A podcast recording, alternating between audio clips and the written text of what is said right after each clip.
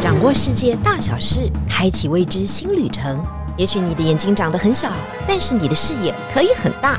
金钟主持李天怡携手专业旅游玩家，每周引路带您遨游。天意情报站即刻启程，下一站。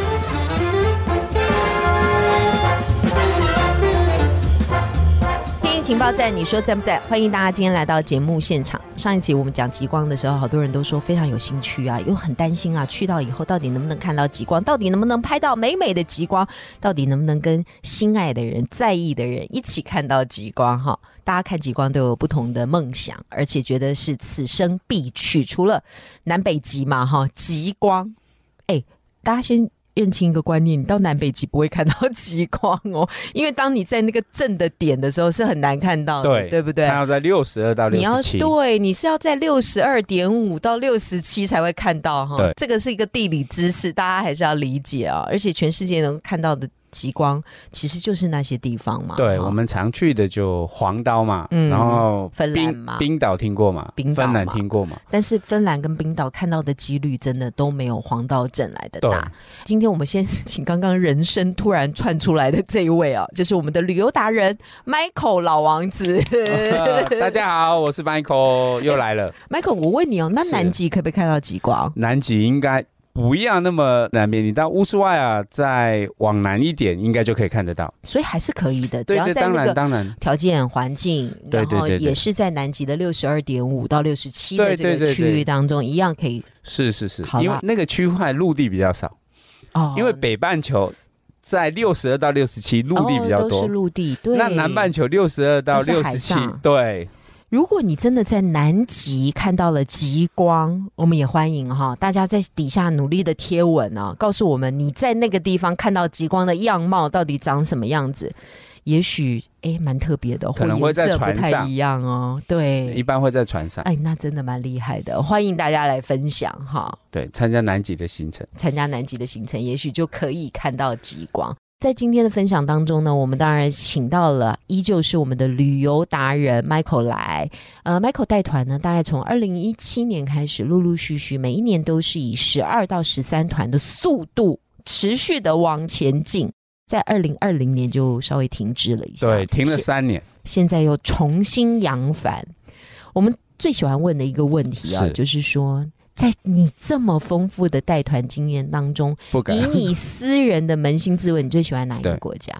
呃，自然景观的话，我会觉得瑞士是一个非常漂亮的地方。嗯，曾经沧海难为水，除却巫山不什么意思？思啊？我有时候都会跟团员说，你如果要去瑞士，不要太早去，哦因为瑞士的山看完之后，你就没山可以看了。哦，这是一个蛮特殊的思考哈，大家也可以想一想这个面向。如果啊，你觉得人生清单当中啊。而瑞士并不难走嘛，不哈难对你的对体力啊什么的，都是把其他困难的哈先走完了，先要担负一点体力，以后也许瑞士可以摆到最后一个哈瑞。士很漂亮，很漂亮，很漂亮，我也去过了非常多次。但是是瑞士的物价非常的高，旅游交通也非常的贵，住宿是也很贵，吃也不一定能够吃饱。 可以吃饱，但是我们到国外旅游，很多团员都会说汤太咸，肉太咸。可是我喝过最咸的汤是瑞士的汤，在伯恩的那一个饭店，我印象非常深刻。那个汤咸到会割口，但是你看，你还是这么爱 它，很漂亮啊、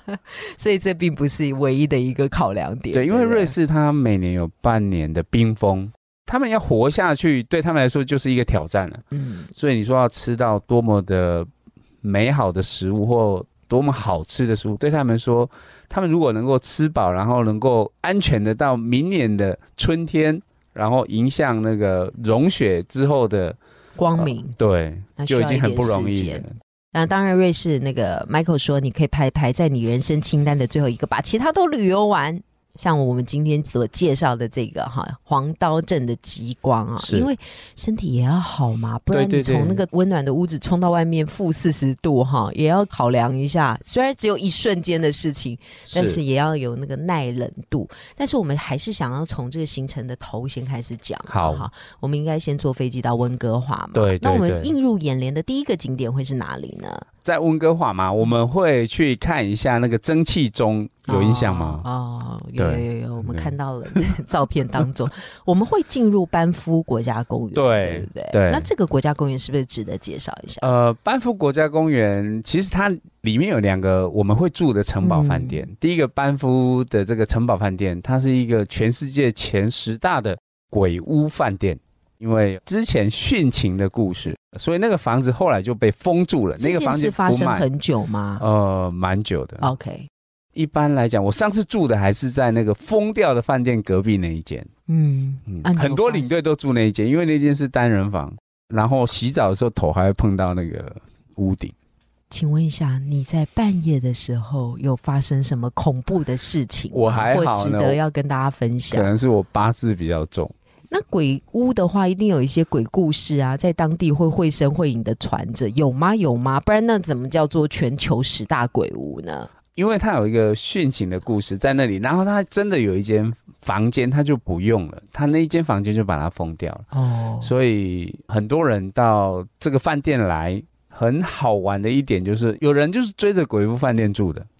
他就是要去体验那个，他能碰到没有碰到鬼要退钱。这个是你说的吗？ 还是饭店的行销也是这样行销呢？有人说：“哎、我来住鬼屋饭店，为什么没有碰到鬼？那是不是要退钱？”所以这个是班夫的国家对公园里面的一个城堡饭店。对啊，你知道，其实世界上面很多社群都在追鬼屋啊，对啊这一点都不觉得意外哈。是你要保持着什么心态去呢？就进门的时候敲三下， 咚咚咚，这不大家都有我来了对，告诉大家说不好意思哈、我今天来借住一下， 扣扣扣敲三声啊，先把里面啊先清干净，嗯以后再进去啊，这就是保持一种尊重嘛。我去挪威旅游的时候呢，我也进过了一家饭店，他们就是跟我说那就是一个鬼屋饭店。是啊，非常的古色古香。我们当天晚上也入住那个饭店，对然后呢，他们鬼屋的历程是告诉你我们什么，就是古代的公爵或公爵夫人在里面发生了什么事情，然后是这一家人又怎么了，大概都是这样的版型嘛，哈。对，那他就告诉我说，当你不经意的抬头的时候，你会在二楼的窗台当中看到公爵跟公爵夫人。哎，他真的这样子你就在看到饭了店吗行宿，不是我看不看到的问题，就发觉我们整团的人没事就不经意的一直往二楼回看。就很想很想看到什么，是那当然它都是紧闭的哈，只有一个二楼的窗户是打开的，那你就觉得可能会有奇怪的事情发生在那里有所期待。那到底有没有看到呢？我在下一集再告诉大家。 好，这是挪威的一个饭店，是所以每次是观光的时候都会有一些这种绘声绘影的传说嘛。是是，班夫这个饭店是很有特色的饭店。是那我们还会住另外一个路易斯福的饭店，哦，它也是城堡饭店吗，对，它也是城堡它饭店。是一个什么样的装潢或者是美丽的饭店？呃，城堡饭店它的规模都还算蛮大的，嗯它的有很长的通道啊，然后它有一些特殊的这个起居的空间，嗯你可以自己去探索一下。你住那个饭店，哦因它为其很实大蛮嘛大，对。，那你晚上进了饭店之后，你就可以出来走一走。嗯，我上次出来走，还有发现有一些人，他们有一些晚上的宴会哦，你还会看到有人在那拥吻呐、哦，嗯，这么浪漫，对所以它是路易斯湖的城堡饭店，对旁边势必有路易斯湖。对。对对对对对，这个路易斯湖是什么样的状况？它是一个冰川的一个最后留下来的地方。嗯那因为到冬天的时候，它的湖面会结冰。嗯那湖面结冰之后，到了圣诞节那个附近，它就会有一些冰雕的活动。嗯所以以你到的时候，它可能 maybe 上面会有一些冰雕，打上灯光，然后白天你还可以搭着马车，如果它的冰够厚的话，嗯那你搭着马车去环那个冰上的路易斯湖。嗯，所以说我们的活动就可以有很多种。对当然，对我可以在上面步行，当然，这是当然绝对没有问题的啊、步行是最容易的，但是也不可能夏天。夏天的时候，它还是它就是这个嘛湖，对对 OK 对对对，夏天它就是一个冰川的一个收尾的地方，因为冰川的尾端就是因为要搭配这些特别的行程和特别的饭店，所以其实旅行社它安排的时间点也大部分都是冬天的时间嘛，对不对？对所以我们要去看极光，要去住班夫国家的城堡，对这个城堡里面还有温泉嘛，对不对？对我们要去路易斯湖，大概都会发生在十二、一月、二月、三月这个时间差点，不多是要最好。在日照越短的时候越好嘛，嗯，最就好是看。夜会长的时候。但是我们去哦，总是不能只有这个住饭店嘛，我们还是要满足我们购物的需求啊。是请问一下，加拿大到底有什么好买？是便宜的吗？像加拿大有些税，城市税它是外加的。嗯，那班夫的城市税，它那个税率是最低的，所以你到这边可以买一些当地的衣服啊，然后一些电器用品。像我上次买那个 JBL 的一个喇叭，在台湾我看定价可能七八千块，嗯在那个地方我折算下来台币可能就三四千块，可能所以可能是五半折价多一点点。哦，半价或六折都有可能。对。对对对，我还像太保守，我想说，嗯，应该打八折吧。像那个 Roots 的衣服啊，是像外套四十九块吧，我觉得大概是五十块的那个就加拿大一千币。出头了。对对对对对，嗯，在台湾大概都是 double 倍，我们还在录音干嘛呢？直接在那边做代购是不 是比较快呢？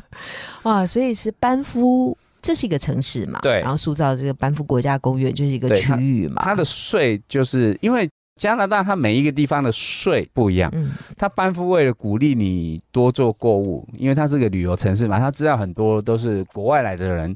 那他就把税做的比较低，所以你在温哥华买同样的东西跟在班夫买，那班夫就会比温哥华来的便宜一点。嗯，也比台湾当然便宜很多。对对对，哎，大家笔记要做起来啊！就是看极光意外的收获啊，就是你可以买到便宜的加拿大货对我们。 ，JBL 的音响班名夫家会在他的那个马路上，我们会有一段时间给大家去做 shopping，哦，这是旅游最开心的事情。对，然后你有可能在那个时候遇到有下雪，你在屋子里面，然后就拍着那个外面的照片，遇到下雪真的是蛮浪漫的。嗯，这是这一趟行程都会带给大家很多的喜悦嘛。对好对对当然我们就会到下一个目的地。此行最重要的目的地就是要去看极光嘛。，对，那黄刀镇会待到三个晚上。是的，哎，为什么有人会没有办法看到极光船？啊我们不要再讲人品的问题啊， 可能是不是因为月份的关系，或者是月亮，或者是什么样的？我们挑选的日子不太对。好，我们看极光来讲的话，当然就是要夜长昼短嘛，嗯，所以我们大概就在十二月份过后到。隔年的二三月过年之后这段时间，因为晚上比较长嘛，所以你看到极光出现的机会比较多。再来，相对于极光，月光是非常亮的，嗯，所以你如果要去看极光，你农历可以稍微选一下，大概在二十三号过后到下个月的七号之前这段时间，因为那个月光，是比较暗淡的一点。对，对，它不是个的满月，嗯。它至少是个弦月。再来，它月亮出来的时间，当然你看完极光，你想要回去睡觉的时候，月亮出来了，那就嗯 OK。那如果你是选那个农历十五号的话，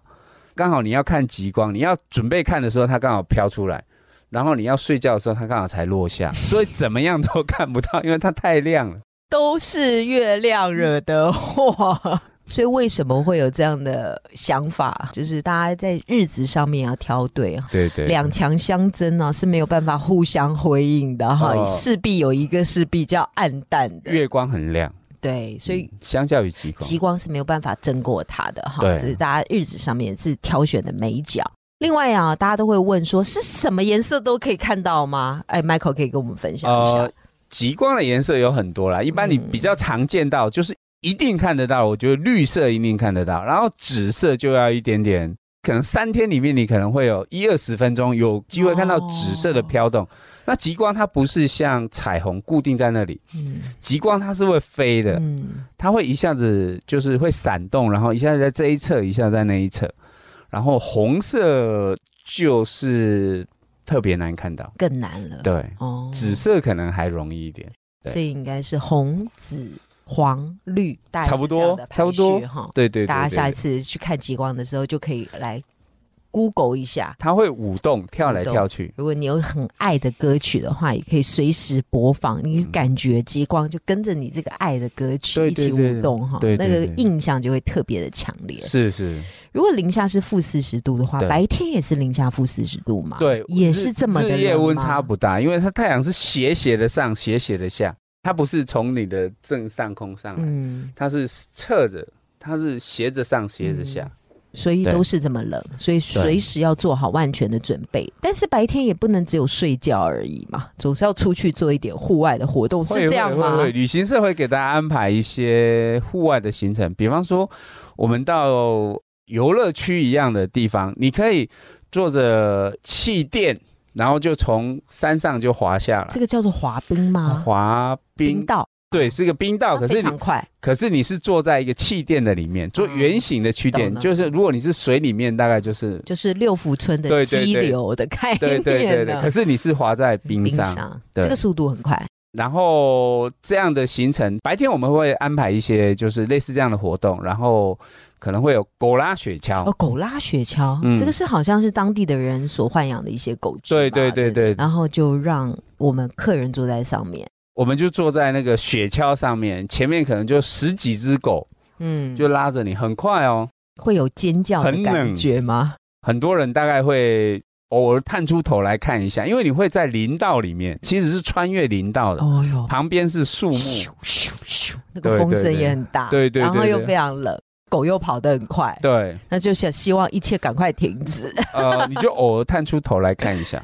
嗯，然后你手机可能要选好一点的，嗯，不然你会宕机。这一段旅程就会到对，此。那个零下四十度，这个是意外的行程当中的第二个。不过我嗯们对那个冰上捕鱼是比较特别的，来赶快跟我们介绍一下。好，我冰上捕鱼是这样子，因为在了冬天的时候，你知道黄刀它是其实是很多的湖泊组成的地方、嗯，哦。那我们冰上捕鱼是在冰里面挖两个洞，然后从这个洞把那个网子放下去，然后从另外一个洞拉起来，然后就放一个晚上。隔天天亮的时候，因为那个水它会融成冰，你还要把它敲破，才能够弄到那个洞里。对，你要把那个洞敲破，嗯然后你才能把那个网子拉上来。把网子拉上来之后，那个鱼就会跟着上来。是真的有吗？有有很多很多， 是大的那一种吗很，大，这么大，啊大的话可能有五六十公分长哦。那拉上来以后呢，会发生什么马上事料理，是在旁边吗？还是要拖它到岸上，还它是怎么样？它有一个雪屋是逐鱼而居，那个房子是可以就像雪橇一样拉着走，嗯，房子整着跟着捕鱼的地方走，然后上面那个渔夫就开始料理那个鱼。所以是沙西米的种类吗哦，可以。沙西米，因为它会分不同的部位，有些哎是部位它马上就切下来沙西米，我们会马上就吃。所以是自己在前一天撒的网，第二对天收网以后，自己看到的鱼上来，自己把它吃掉。就拉起来之后，他们处理鱼的速度非常快，嗯而且他们非常的奢侈，就是只要有一点点那个鱼刺的部分全部不要，哦，他们只留下精华的部分。那除了有沙西米的种类，还有什么样的在上面我们会煮汤，啊？就沙西米吃，然后煮汤，哎、那你最壮观的时候，你曾经钓到几只鱼啊？二带三十只，哇而且很大的，这么鱼，对多。所以不知道是什么种类嘛？它可能马是上处鳟理鱼，，对对对。哦可是我看它的颜色有一点像鲑鱼，它有哦有些鱼的颜色其实是有一点哇，二三十只对很对大的，对，我们就从这边一直拉，一直拉，一直拉，它就一直跑上来。好特别，好特别的体验哈。对，我们就从这边拉网子，你就会看到网子的鱼一直跑上来，而且嗯鱼还是活跳跳的哦，它是冰封在那个冰下面的湖水里面，你拉真起来，正的哎活鱼啊！对，它真的还可以呼吸耶。好，你不要再讲了，突然有一种残忍的感觉， 大家可以自己去体会一下。很冷黄当镇不是只有看极光而已，还有其他的活动啊。因为你这个上面还要告诉我们，它还有第三项活动，这应该是这一次晴天旅游特别为大家增加的对，哈新的，因为我上次去没有滑雪，晴天的现在有很多滑雪的行程，是包括像到土耳其，对不对？土耳其东部，到那个嗯斯斯洛洛维维尼尼亚亚，我滑过，是是是，对它然是后在阿尔卑斯山的另外一侧嘛。对对好，我们下一集会好好的来分享一下。滑雪不的行同程吗？于日本或韩国之外的滑雪行程，到底要怎么选择？哦哈那我滑过，好，那这一次呢，我们在班夫也有这样的体对，验吗，他会有大概，如果你没有滑雪经验也没有问题，我们会请教练大概教你半天，嗯，那半天之后你大概可以滑比较缓的那个坡道，你就可以感受到滑雪的那个乐趣。就是半天的学习，然后后半天你就可以自体，己轻松地对体对对嗯验，，就验收。你不会再跟朋友说，哎，我去北海道，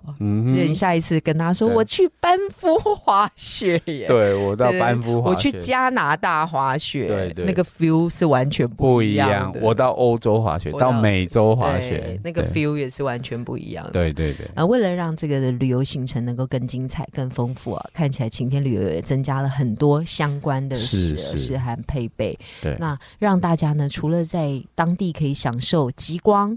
饭店、温泉、餐食，还有狗拉雪橇，还有钓鱼、滑雪对相关的体验，都是能够一并处理。对，因为我们晴天很多都是我们直客嘛，因为都是老客人，嗯，所以他参加第一年、第二年，我们晴天已经十多年了，所以我们要开发新的行程，让原来的老客人有新的地方可以去。我知道很多人都在玩极光的行程哈，是那也请大家动作要快，因为它是有时间的限制啊是的它是的一年就那么玩三四个月的时间哈，团数也不会开很多，因为我们不是只有我们自己在抢这些地点啊，我们是跟世界各国来的游客们在抢这些地点，抢这些玩的方法。是，那今年极光长这样，我们也不能保证明年会长怎么样，因为大自然的万物始终在改变。是是，非常谢谢 Michael 今天来现场跟我们的分享。嗯，我们希望大家都能够手牵着手，一起看到美美的极光， 要幸。福哦啊要。幸福哦！那如果大家喜欢这一集的话，也帮我们分享。如果你有南极极光的照片的话，哇，你真超厉害的！也欢迎大家在底下呢不停的张贴，或者是你去极光有看到什么新体验，非常欢迎跟我们分享。也谢谢 Michael 今天到达现场，谢谢天宇主播，天意情报站，天宇有够赞，拜拜，拜拜